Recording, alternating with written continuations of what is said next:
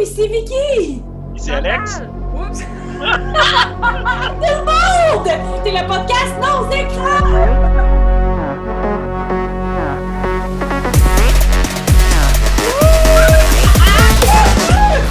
Oh my god! Ah! On a de l'énergie en masse, guys! On a de l'énergie en masse pour vous parler de ce qu'on a vu cette semaine. Mais on a vu beaucoup trop de choses, mais on a essayé de faire le tri en en choisissant une. Chantal, de quoi as-tu choisi de nous parler? Hier, euh, sur euh, Shudder, parce qu'on est encore au mois d'octobre, j'ai écouté The Cleansing Hour. OK. Donc, euh, ouais, c'était. je- ah, encore une fois, je savais pas dans quoi je m'embarquais. Les cinq premières minutes, j'ai fait Oh non! Puis finalement, ben, quelle belle surprise! J'ai été agréablement surprise. Pour vrai, j'étais comme OK, OK. J'ai aucune idée c'est qui le, réalisateur. Il s'appelle Damien Lévesque. J'ai aucune idée il sort de où. J'ai essayé Google, il n'y a pas rien vraiment qui me disait grand-chose. Par contre, les acteurs, il y a Kyle Gallner qui fait le rôle de Drew, parce que c'est deux amis. Donc, Kyle Gallner, lui, a joué dans Jennifer's Body, euh, il a joué dans Beautiful Creatures, s'il y en a qui ont regardé ce navet. Puis, euh, il va être dans le prochain Scream. Fait que c'est le genre de gars là, qu'on voit dans des petits rôles depuis un bout parce que j'étais là, maintenant, sa face, ça me dit de quoi? Tu sais, ce genre d'acteur-là, t'es comme sa face, ça me dit de quoi? Mais dedans, puis là, un petit shout-out spécial à mon ami Sylvain Desmentis parce qu'il y a Ryan Gosman dedans qui joue le rôle de Father Max. Il était dans The Boy Next Door avec J-Lo, ce fabuleux navet. Oui! Mais il était aussi Rio dans Gem and the Hologram. Rio! Donc, ce super sexy homme fait un prêtre euh, entre grosses guillemets là-dedans. Donc, c'est un peu le synopsis, c'est deux entrepreneurs. euh, c'est le Millennial Kids, Young Adult, là, ben, pas kids, là, genre vingtaine. Euh, suis un kid! il y a vingt ans. à mon âge, c'est un kid, je pourrais être ça, mais bref. Euh, fait que c'est deux entrepreneurs qui font des live streams d'exorcisme. Donc, t'as Father Max, puis là, il fait un exorciste euh, online, puis là, il vend sa petite merch. euh, tu sais, achetez ma merch. Euh, puis c'est ça, c'est c'est fait, tu sais, c'est tout fake avec des acteurs, tout jusqu'à temps qu'à un moment donné, c'est pas fake. Donc, c'est vraiment ça. Je veux pas trop en dire parce que faut pas vendre de punch, mais à un moment donné, il se prépare à tourner quelque chose. Puis là, euh, j'avais trouvé ça le fun. Il y a un cameo euh, de Amrou Al-Kadi. J'ai toujours de la misère à dire son nom, mais c'est Glamrou sur Instagram. OK. C'est. euh, lui, il est British euh, et irakien. C'est comme ça qu'on dit ça? Irak? Irakien, Ah, ouais. C'est là qu'on voit le anglophone, c'est parce que c'est British Iraqi, OK? C'est Ah, un ben oui. écrivain, c'est un filmmaker, c'est un activiste, puis c'est un drag performer. Fait que là, lui, dedans, il y a un petit cameo, il arrive en drag, il est supposé de se rendre sur le site parce que là, eux, ils veulent faire un genre de coup d'éclat. Ah, ça va être euh, elle, euh, euh, la drague qui est, procé- qui est, qui est possédée, puis tout, ah, ah, ah, mais bon, bref, il arrive quelque chose, il se rend pas. Fait que là, ils prennent la copine de Drew pour comme fill in. Ils disent, oh, t'as un petit peu de background en cinéma, tu vas faire ça pour nous autres, blablabla. Puis là, c'est là que elle devient possédée, puis ça tourne au vinaigre. C'était super le fun, pour vrai, je m'attendais tellement pas à ça, parce que comment que ça commence... Il y a des films, des fois, même, ça commence un peu lentement, puis tu fais comme, ah, c'est que ça va être boboche, puis ça me tente pas, puis ça va être déjà vu, puis finalement, non, il y a plein de twists à travers le film qui fait que c'est super original. Puis J'ai vraiment trouvé ça le fun. Euh, moi, dernièrement, j'ai l'air de, de tout être presque recommandé euh, qu'est-ce que j'écoute, mais ça-là, je le recommande vraiment. Puis au pire, ben, les gens pourront me pitcher des tomates s'ils sont déçus, mais j'ai vraiment aimé ça. Je trouve qu'il y a un bon build-up. Tout au long, t'embarques de plus en plus dedans. Puis j'aime ça quand un film arrive avec une fin que t'es vraiment comme... Tu sais, t'es satisfait, t'es comme... Ouais, vraiment, ouais, c'était hot. Euh, les acteurs jouent footage? super bien. Hein? C'est un fan footage?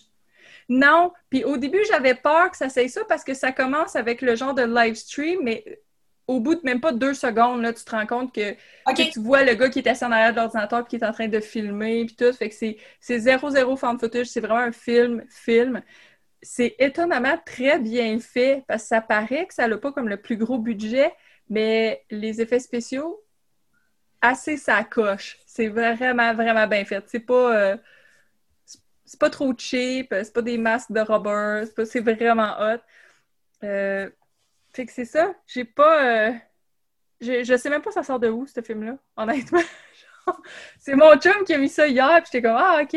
Parce qu'en ce moment, ça déboule trop sur Shadow. Il y a tellement de trucs qui sortent, parce sont comme, ah, le mois de l'Halloween. Puis je les vois pas toutes passer, les films qui sortent, les affaires qui sortent. Puis je suis comme, ah, c'est quoi ça? Mais j'ai regardé sur euh, Letterboxd, il est quand même assez bien reçu. Puis euh, je pense que c'est Rotten Tomato qui ont donné euh, une, une, vraiment grosse note, encore plus grosse que, que je m'attendais personnellement parce que, tu sais, je pense pas je pense pas que ça existe vraiment dans, ce type de film-là, de tomber sur un film que tu dis Waouh, 10 sur 10, mais euh, Rotten Tomato a l'air de dire ça quasiment. Fait que. Wow! Ben, je pense qu'ils ont donné comme d'un 90. Euh, wow! Je sais pas exactement, là. Euh, puis, moi, je, vais aller voir pour le fun. Je suis vraiment. Ouais, 81% excuse. Ils ont donné 81. C'est quand même bon, là. Pour ce genre de film-là, c'est très bien, honnêtement. Puis les deux box, me semble, sont dans les trois points que, mais c'est pas mal standard pour un film, euh, un film potable. Sur les deux box, les gens sont un petit peu plus difficiles. Puis je pense qu'il y a 3, 3 sur 5, quelque chose comme ça. Mais c'est une belle surprise pour vrai. Là. Alors, regardez même pas le trailer. Faites juste, faites juste directement aller l'écouter. Puis... Climbing, C-L-A-I. C-L-E-A. S-I-N-G. OK. The Cleansing Hour. Claire, comme euh, OK. Ouais, exactement, exactement. Puis c'est ça. Sans regarder de trailer, rien, allez-y, regardez-le. Faites comme moi. Au bout de cinq minutes, faites Ouais, c'est quoi c'était ça? C'est que c'est ça? Je ne veux pas écouter ça au complet. Puis après ça, vous allez faire Wow! OK. Faut lui donner un 5-10 minutes, là. Oui, puis tu sais, au pire, là, mettons que vous aimez pas vraiment le film. Ryan Guzman il est presque à poil à un moment donné dedans, à puis à un moment donné, il est à poil. Ah! T'as reçu l'attention de Alex. Alex t'écoute très attentivement. Écoute, je, sur le coup, je fais comme, OK, il y a la première scène qui est comme, je suis comme, ça paraît que c'est voulu, là, qu'il voulait juste montrer son bot. Puis là, un peu plus loin dans le film, c'est comme, ah, ben, ben salut, t'es à poil maintenant, bonjour, ça va bien? Moi ça va bien. Écoute, enchantée. juste ça. Puis c'est évidemment, c'est pour ça que je, pensais à Sylvain, parce que on avait été au cinéma à l'époque voir euh, Jem et les hologrammes ensemble, parce que c'est les deux, c'est une grosse partie de notre enfance, ces petits bonhommes-là. Puis quand ils ont fait le vrai film, hein, on n'avait pas le choix, il fallait aller le voir. Fait que c'est ça. je trouve ça tellement drôle que ce soit ton point bound. C'est comme. Ce gars-là va être tout nu dedans. Écoutez le film. Mais, euh, ça prend un prix de consolation à la limite, mais pour vrai, même là, je dirais, si on peut aller même dans le plus obscur, juste le fait que c'est fait par du monde. Moi, j'aime ça, encourager des petits projets, parce que des fois, c'est du monde qui part avec pas grand-chose. Puis c'est pour ça que j'ai pris la peine de mentionner le caméo de Instagram à commercial Glamrou, parce que lui, il a écrit un livre qui est super intéressant qui s'appelle Life as a Unicorn c'est euh, Journey from Shame to Pride and Everything in Between. Puis, vu son background, euh, d'où il vient, puis tout ça, tu sais, sa, progression à lui dans la vie été plus compliquée. Fait que, tu sais, je trouvais ça le fun de le voir, même si c'était juste un petit caméo. Fait que, juste ça, c'est le fun à encourager. C'est toutes les petites affaires, encourager des abs, encourager des drag queens, encourager euh, des acteurs moins connus qui ont des abs. Euh, c'est toutes des bonnes raisons. Écoute, euh, moi, j'étais super vendu déjà pour le film. Je voulais l'écouter avant que tu en parles. Je le voyais passer sur Facebook. Ça faisait plein de fois, puis je me suis dit, ah, il faut que je trouve le temps de l'écouter. Je là, tu vas trouver le temps. ben là, maintenant qu'on sait qu'on voit, genre, choses tout nues, écoute, je vais faire un effort, là. The Boy Next Door avec J-Lo, come on! j'ai... Je pense pas que j'ai déjà vu ça. Ça manque, pas, ta culture, ça, ça manque pas ta culture. J'ai vu un film, je pense, avec Jello, puis c'est genre sa belle-mère, elle l'a Puis il y en a peut-être un autre où est-ce qu'elle est comme une, elle est une bonne. Elle fait le ménage dans un bon Ouais, hôtel. ouais, là. ouais. Ça me semble que c'est triste. Ok, fait que t'as pas vu les deux seuls bons films de J-Lo, finalement? Non, j'ai vu seul, j'ai vu, j'ai vu les deux dans mon cours d'espagnol au secondaire. Ah, ben écoute. Puis les films sont pas en espagnol à la base. Mais non! Fait que t'as vu deux films américains pour ton cours d'espagnol. Écoute. C'est. Magnifique. Euh, Alex, je sais pas si tu vas enchaîner, parce que je sais pas si t'es sur la même plateforme que Chantal ce soir, ça se peut-tu? Oui. Oh! Laisse enchaîner avec ton truc sur Shutter. J'ai comme un petit feeling que je sais quoi. oui. OK. Euh, donc, ce que je vais parler, quand on parlait tantôt de petit budget, c'est vraiment le cas. Je vais vous parler de Dracula, Résurrection. Yes! Mais je vais commencer en vous parlant de Dracula tout court. Donc, pour ceux qui ne connaissent pas, Dracula, c'est comme RuPaul's Drag Race d'horreur rencontre Fear Factor. Euh, c'est une compétition où est-ce que c'est des drag queens d'horreur trash euh, qui doivent créer comme des looks d'horreur, justement. Ils ont des challenges à toutes les semaines. Des challenges d'acting, mais c'est principalement des challenges de genre créer un look. C'est la créativité et la le, le artistry qui est vraiment intéressant par rapport à ça. La saison 1, elle est disponible gratuitement sur YouTube, sur A-Queen TV, c'est le channel, parce que c'était eux autres qui finançaient à la base. À quel point ça n'avait pas de budget. Euh, je trouve dur à écouter la saison 1, malgré que le talent était écœurant, parce que ça sonne écho, là. Mais Ouais, écho, parce ça, que c'était comme il y avait un micro dans une pièce, puis c'était ça. Le prix, ils ont mis un genre euh, GoFundMe. Ils ont dit vous allez gagner le prix de peu importe ça va être rendu quoi à la fin. ça, c'est la saison 1. La saison 2 est déjà vraiment plus haute qualité. Saison 3, vraiment plus haute qualité. Saison 1, juste pour te couper 30 secondes, à Mané, j'ai l'impression que le stage est trop petit pour mettre toutes les participantes dessus. c'est ce genre-là, là. Ah, c'est. C'est- Je vous dirais, si vous pensez que RuPaul's Drag Race saison 1 avait pas de budget, vous avez aucune idée. là. Ça, ça a Ah. été fait avec. euh, Il n'y avait une- même pas le budget pour mettre la vaseline sur le lens comme dans saison Ça, ça a été Oh fait non. avec une prière et du glitter. Oh! Ah, de notre bon ami Monica Hart.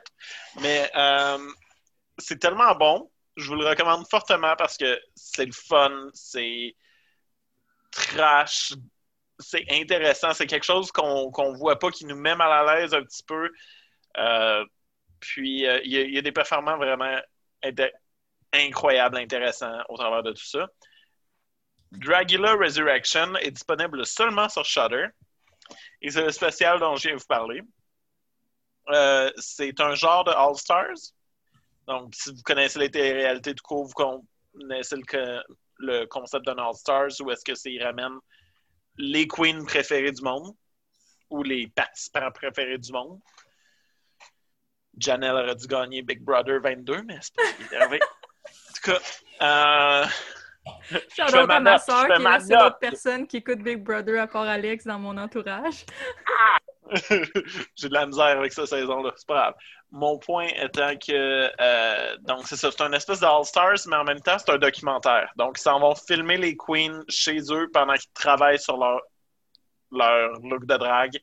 Euh, on passe un petit peu de leur histoire, puis qu'est-ce qu'ils ont vécu après Dragula, euh, qu'est-ce que ça leur a apporté. Puis c'est vraiment intéressant parce que tu as autant des finalistes que des personnes qui sont parties en deuxième qui ont été invitées. Puis ce qu'ils gagnaient, c'était 20 000 Oh, parce que c'est juste un spécial de deux heures. Et euh, une participation à la saison 4. Donc, eux autres, ils rentrent directement à la saison 4 de Dragula si jamais ils gagnent. Ah, c'est ça, je me demandais parce que j'ai vu la, la publicité passer, puis j'ai pas regardé, fidèle à mon habitude, avec plus d'approfondissement.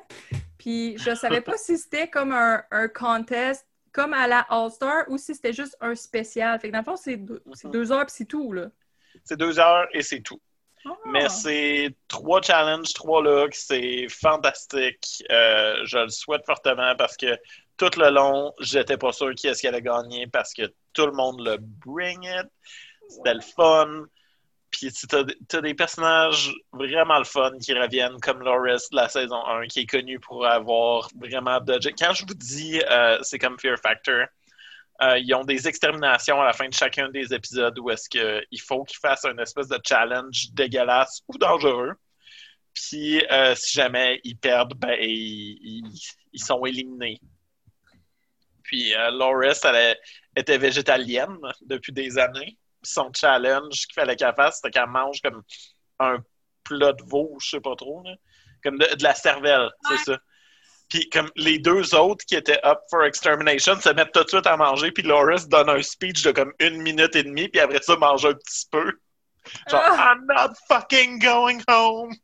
Puis, oh, c'est écœurant, c'est du bonbon. Saison 1, même si c'était cheap, je vous le dis, c'est c'est drôle, c'est de la bonne télé. Euh... La saison 1 est cheap. Moi, j'ai euh, quand tu m'as proposé Dragula, j'ai commencé par la saison. J'allais commencer la saison 1, j'ai écouté un épisode, j'ai dit non, non, pour vrai, j'accrocherai pas à cause de ce manque de budget qui est, qui est flagrant et dérangeant. J'ai fait la saison 2, et après, ça m'a donné envie d'écouter la saison 1 parce que là, je savais où ce que je m'en allais. Puis pour vrai, ce qui est le fun avec Dragula, c'est que t'as pas juste la queen glamorous ou la comedy queen. On va vraiment.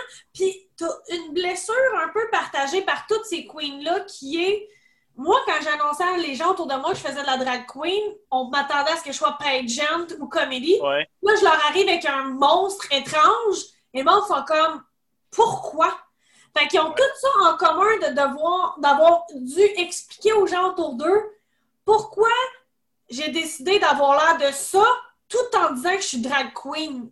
Puis ça, c'est vraiment intéressant dans les parcours de toutes les, de tous les intervenants de Dragula. C'est vraiment ça qui est intéressant.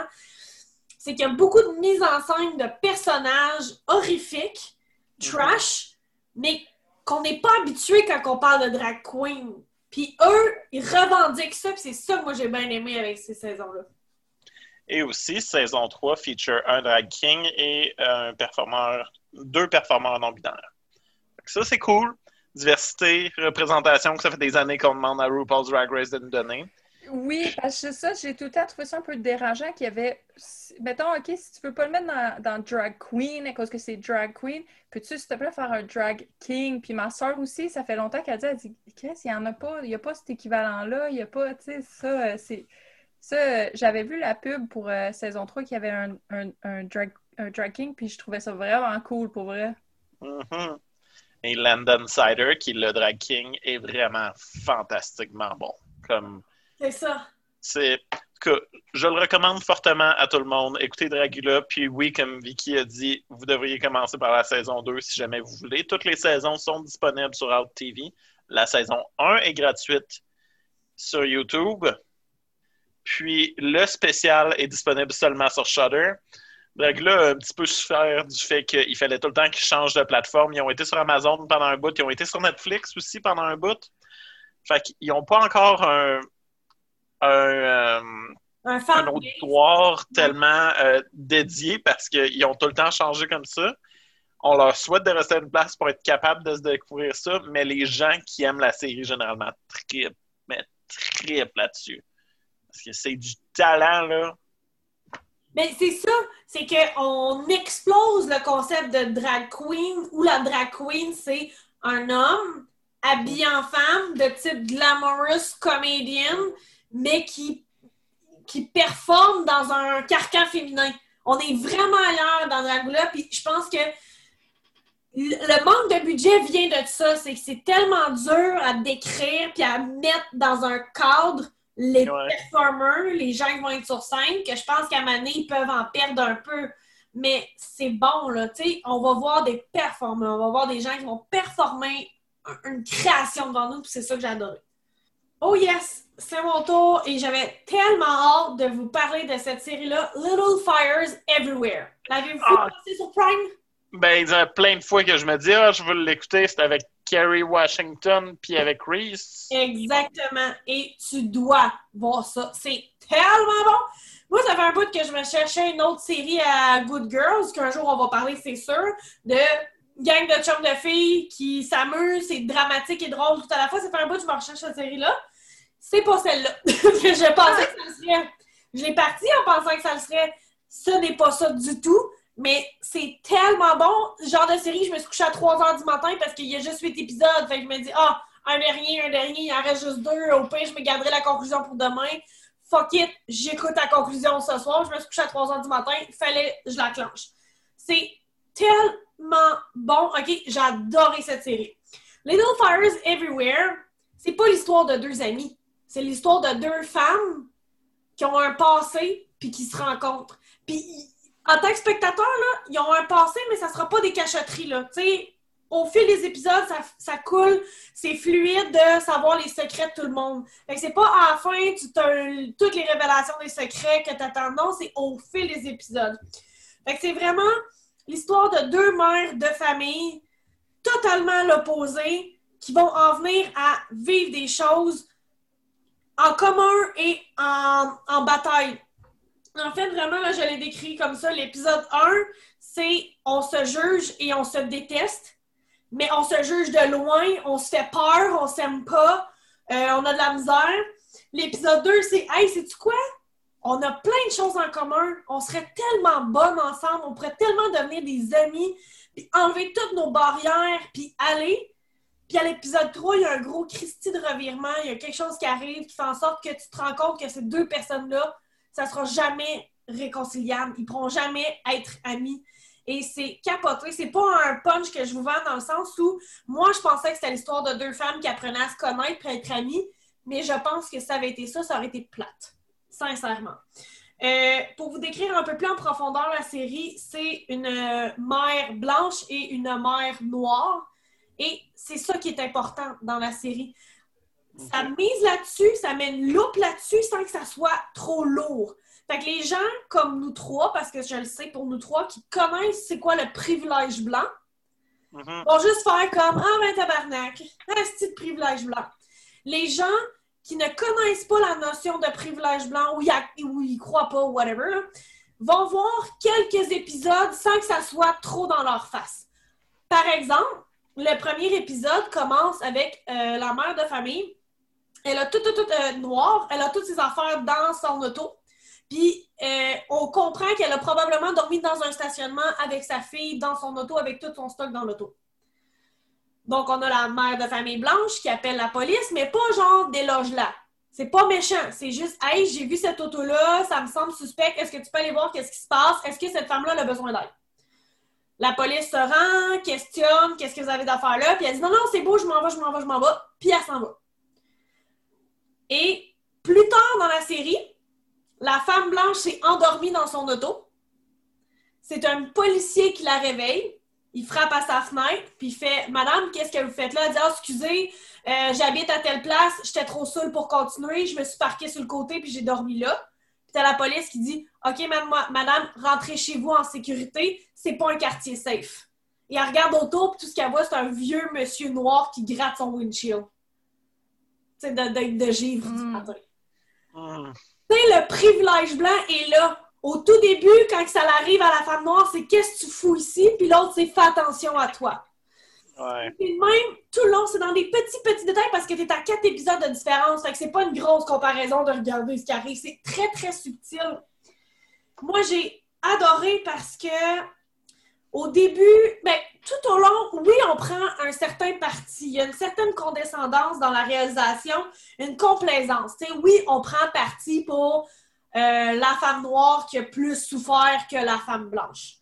Mais je pense qu'au fur et à mesure de la série, ça se décolle de ça pour devenir quelqu'un qui accepte ses défauts et qui accepte d'évoluer puis d'écouter, comparativement à une autre femme qui ne veut pas évoluer et écouter. Mais je vous dirai pas laquelle fait quoi, parce que tout le long, on va être fâchés après les deux. Les deux ont menti à leurs enfants, les deux ont des, des espoirs pour leurs enfants, les deux ont fait des choses pas correctes à leurs enfants. Fait qu'on prendra jamais parti complètement, mais à la fin de la série, ce qu'on va faire, par exemple, c'est de se dire, OK, laquelle qui a raison, c'est celle qui démontre un certain repentir.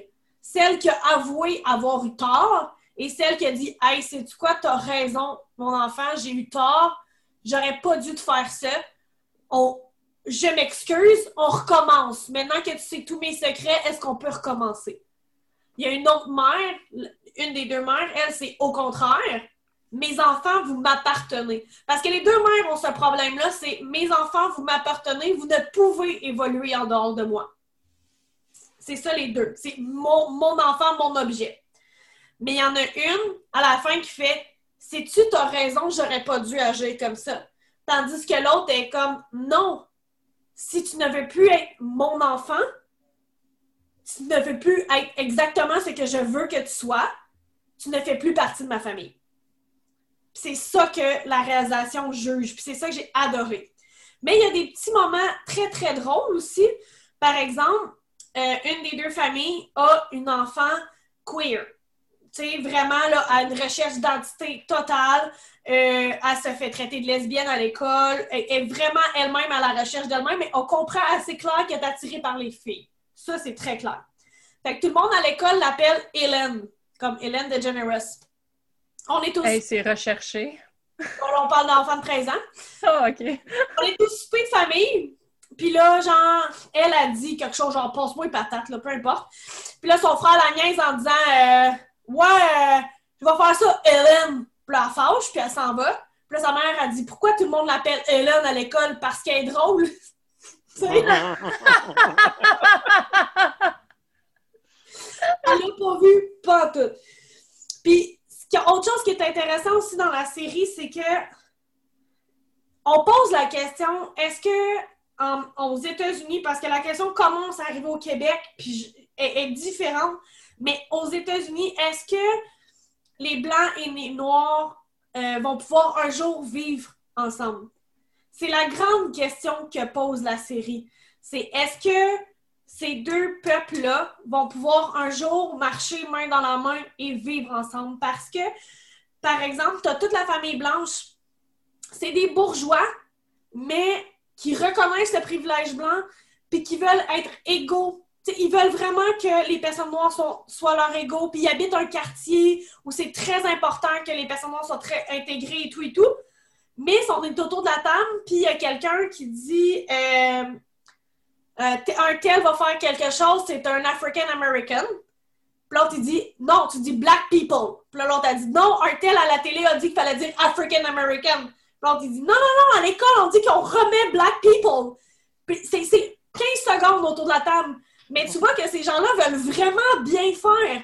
Ils veulent être gentils avec l'autre, puis ils veulent donner le bon mot. Mais vu qu'ils ne font pas partie de cette communauté- communauté-là, ben, ils doivent se fier à ce qu'ils entendent. Nous, ici, on est trois personnes blanches. Puis c'est vrai que pour savoir ces choses-là, faut écouter, puis parfois, on a des discours divergents, puis à un moment donné, on essaie de faire « OK, je sais plus », tu sais. Puis il y a énormément de ça. Par exemple, la famille blanche reçoit deux personnes noires à souper, mais pas dans la même famille. là. Il y en a un, c'est le chum d'une de leur famille, puis l'autre, c'est une autre famille. Puis la mère a dit Ah, vous allez être content, vous allez avoir plein de choses en commun. Puis là, le garçon, il dit Toi aussi, tu dois aimer le basketball. Tu sais, il dit sans rien parce qu'ils non plus n'aiment pas le basketball. Mais c'est rempli de bonnes intentions. Tu comprends? Puis je le sais qu'à l'inverse aussi, ça peut arriver. Une, famille noire qui recevrait deux blancs en disant Ah, vous allez avoir plein de choses en commun! tu sais? Il n'y a pas. y a- je, je pense qu'on a voulu démontrer des, des travers de la société dans cette série-là sans se positionner. Par exemple, l'exemple que j'ai, c'est la personne blanche, euh, la, Reese Witherspoon, elle a voulu aider la femme noire, la mère de famille noire. Elle veut l'aider, c'est, en plein de bonnes intentions. Elle veut vraiment de générosité l'aider. Mais c'est tout croche, puis c'est très, très mal reçu par la femme noire. Très mal reçu.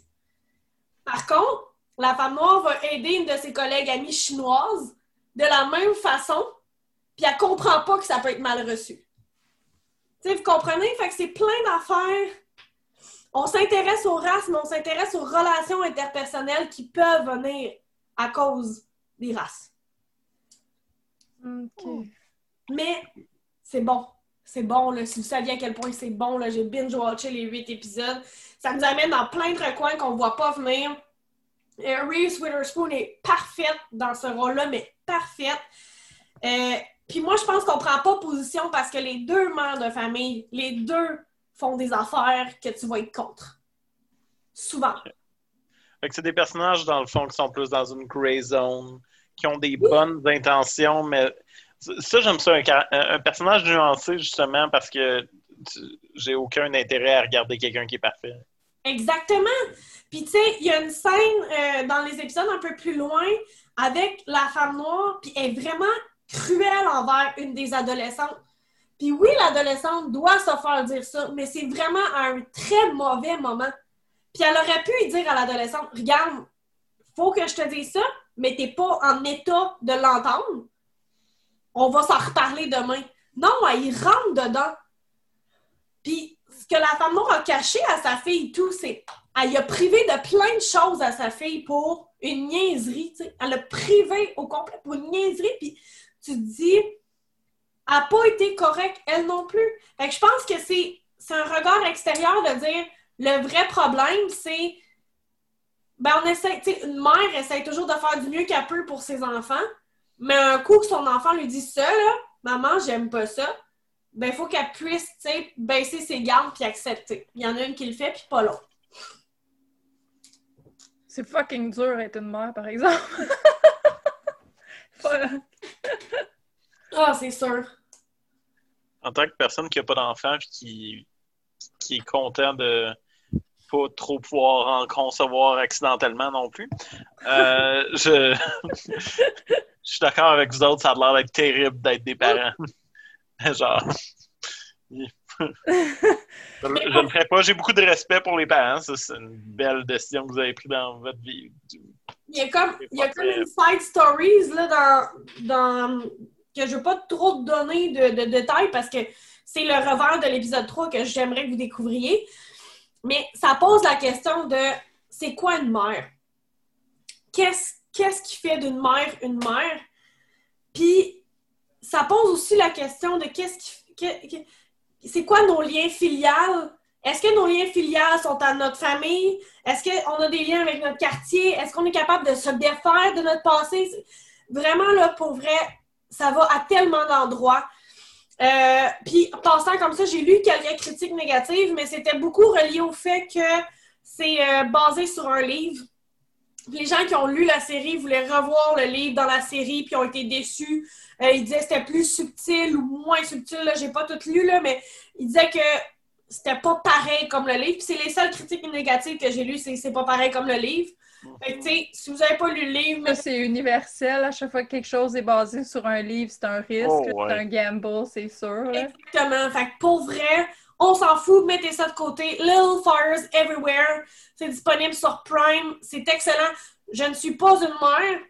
Et pourtant, euh, pour vrai, si ça avait été une série sur deux femmes, tu sais, moi, j'ai pas aimé euh, Moms, euh, je sais pas trop, là, sur Netflix, tu m'avais suggéré Shark Tank, là, Working Moms. Working Moms. J'ai fait 7-8 épisodes, je me suis tannée, moi. Really? Ah, Ouais. c'est drôle. On en reparlera, mais ça, je me suis tannée.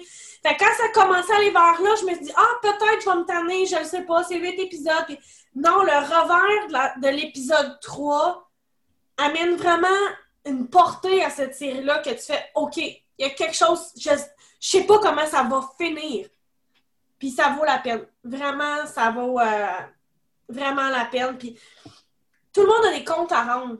C'est ça qu'il faut comprendre. À un moment donné, là, il y a un, il y a un avocat qui le dit, puis je l'ai trouvé en meme, en gif que tu peux envoyer sur Messenger, c'est oui, tout le monde va avoir des comptes à rendre d'ici la fin. Puis c'est ça, cette série-là, c'est que ce que tu fais, puis ce que tu as fait, a de l'impact. Il va falloir que tu assumes l'impact de tes gestes. C'est magnifique. Pour vrai, ça vaut tellement la peine, c'est tellement bon, là. Je l'avais vu passer, j'hésitais, j'étais pas sûre. euh, J'étais pas sûre comment. euh, J'étais pas sûre. euh, des fois, les trucs dramatiques, là, comme ça, des fois, j'ai de la misère à embarquer si c'est juste euh, trop de dialogue dramatique, trop de. Mais là, tu sais, s'il y a des revirements, puis tout ça, peut-être ça va, ça va m'embarquer un petit peu plus. euh. Il y, a, il y a beaucoup de revirements, il y a un peu de suspense, parce que, comme je te dis, il y a quand même des secrets au, au fil des épisodes. Mais ce que j'aime, comme je te dis, c'est que c'est pas, et puis là, je fais un beau petit jeu de mots, c'est pas tout noir ou tout blanc. C'est que, tu sais, on est ce que des gens euh, de droite appellent des gens woke, avec des gros guillemets. Ouais. Mais qui est intéressant, c'est que veut, veut pas, on demeure des personnes blanches. Fait que veut, veut pas, Ouais. on est à la place de Reese Witherspoon. Tu comprends? Fait qu'on y voit ses bonnes intentions, puis on se voit au travers d'elle. Puis quand elle fait des gaffes, t'es comme Ah, je pourrais tellement faire ce genre de gaffe-là. Il faut lui pardonner. C'est une gaffe qu'on fait tout, mais bon.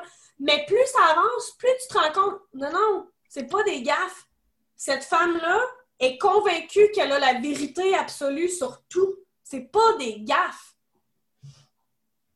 Fait que non, ça vaut vraiment la peine. Pour vrai, là, Little Fires Everywhere, euh, c'est magnifique comme série. C'est sur Prime, puis euh, je vous la conseille vraiment à 100%. Là. Une, une journée, vous êtes chez vous un dimanche, là, puis vous voulez écouter une série en une seule journée, ça s'écoute ça. Ben, c'est là-dessus que je vous laisse. Euh, oui, vous êtes le gros blanc. Je, je, je, là, je savais pas quoi dire, puis là, je regardais Alex, j'étais comme, il va sûrement dire de quoi, puis là, ça a comme blank. Je trouve que dans le contexte de l'année qu'on a eue, mais juste aussi du monde dégueulasse dans lequel on vit, mais avec la grosse remontée de l'importance de Black Lives Matter, avec euh, ce qui s'est passé avec Breonna Taylor, avec... euh, j'ai un blanc, là, bien entendu. Euh, non, comme- C'est ce que tu faisais? Hein? George Floyd? Oui, George Floyd, merci beaucoup. Euh, je pense que c'est intéressant. On devrait plugger Mathieu. Pour notre ami euh, Jade Mathieu, dont j'ai oublié le nom de famille, Matthew Rushman, qui est un jeune, autiste. jeune garçon autiste noir qui a. Je, je vous suggère à tous d'aller sur Internet et de lire sur Matthew Rushman, puis qu'est-ce qui s'est passé. Euh, le jeune garçon a pogné prison à vie pour un accident de char qui a causé en état de panique.